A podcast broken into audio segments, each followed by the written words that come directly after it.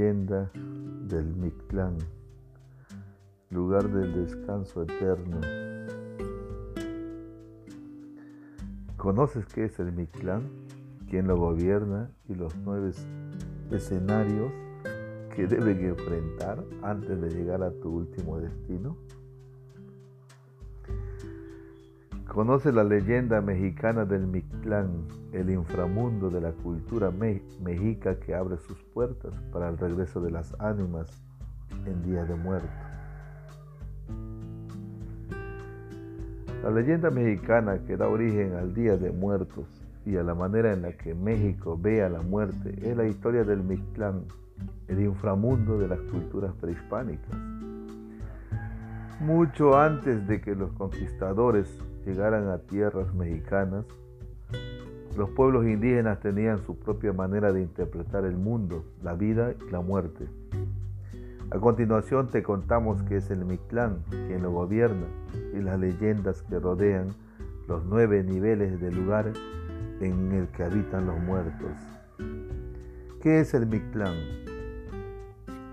La leyenda del Mictlán es parte de la cosmogonía del México antiguo y da respuesta a preguntas que rondan la cabeza del ser humano desde antes. ¿Qué pasa cuando morimos? ¿Hay vida después de la muerte? ¿A dónde vamos al morir? Según esta leyenda mexicana, el Mixtlán es un lugar de descanso eterno para las almas de quienes se nos han adelantado en el camino y fue creado por los dioses. Para llegar al Mictlán se tiene que atravesar por nueve niveles que van descendiendo de manera vertical en el espacio y en el tiempo. Después de un viaje de cuatro años, atravesamos obstáculos que miden la fortaleza de nuestro espíritu. Encontramos la puerta del Mictlán en donde eh, nos recibe el Señor de la muerte, Mictlantecutli y la diosa Mictlancigual. ¿Por qué cuatro años? Porque los mexicas, para los mexicas, la muerte no es súbita, es una transformación gradual.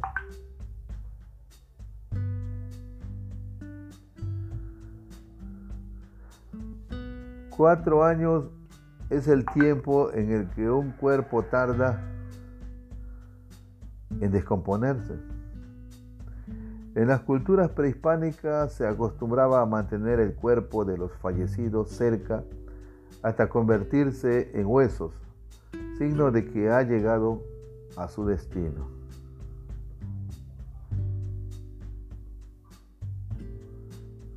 ¿Quién gobierna el Mictlán? Los mexicas tenían una visión dual y cíclica del universo. Según sus creencias, la vida se rige por opuestos, el día y la noche, caliente y frío, vida y muerte. La leyenda mexicana del Mictlán comienza cuando los dioses creadores Huitzilopochtli y Quetzalcoatl dieron vida a Mictlantecutli y al Mictlancigual, señor y señora de la muerte. Son los dioses de la muerte los que, los que se encargan de recibir las almas de quienes alcanzan el Mictlán y decidir el destino de quienes fallecen dependiendo de la manera en la que murieron.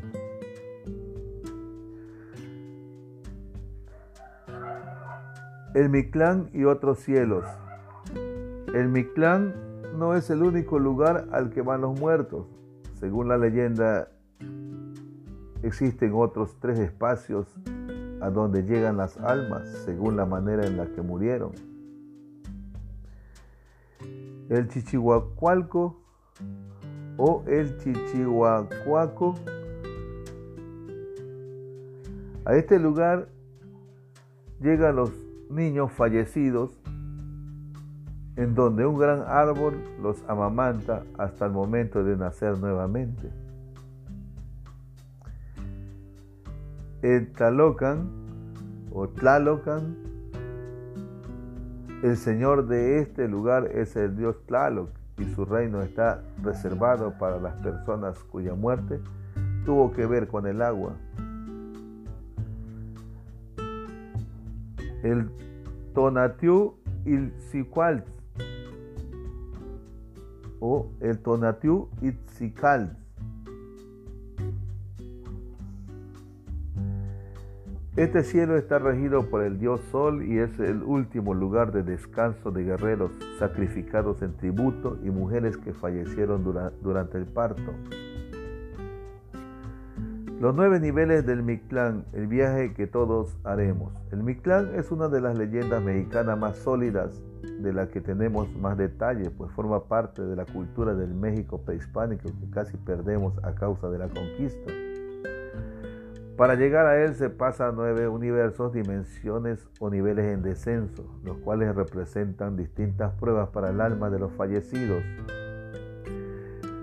El Ixcuitlán, lugar en el que habita el perro, es el primer nivel para llegar al Mixtlán. La leyenda cuenta que en este lugar hay un río de aguas caudalosas llamado Chiconahuapan, el cual solo se puede atravesar con ayuda de un solo squinkle. Solo squinkle, los perros que ayudan a, los difuntos en su viaje al Mictlán. Se dice que si en vida maltrataste a algún perro o animal, no serás digno de recibir su ayuda y te quedarás vagando a la orilla del río por toda la eternidad. Si logras tener un solo escuintle como aliado, te ayudará a cruzar las aguas del río y evitar a Xochitonal, la iguana azul gigante que se encarga de las almas que se aventuraron a cruzar sin acompañante. Tepectli Monamictlán, el lugar de los cerros que se juntan.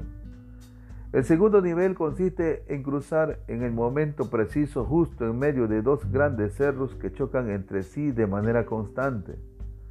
El precio de fallar es de ser triturado por estas montañas gigantes. En esta región gobierna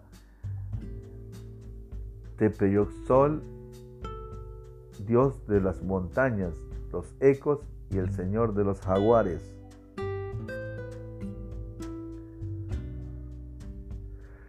Istepel, montaña de obsidiana.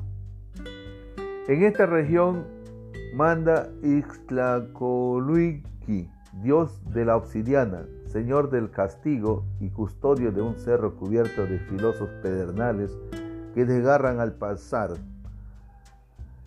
Itzekhayan, lugar de donde hay mucha nieve, una serie de, de collados cubiertos de hielo, con vientos atroces capaces de descubrirte de ropa y pertenencias de la vida que estás dejando.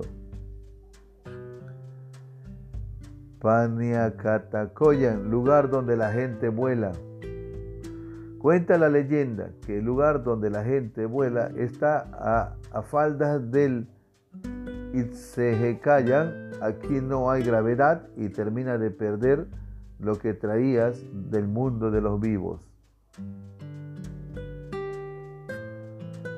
Timiminaloayan, Timiminaloayan, lugar donde te flechan las saetas al dejar atrás el bosque sin gravedad, comienza un camino muy amplio de piedra lisa, suspendido en el espacio y el tiempo.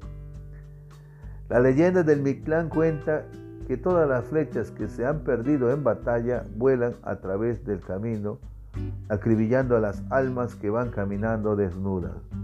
Desnudas.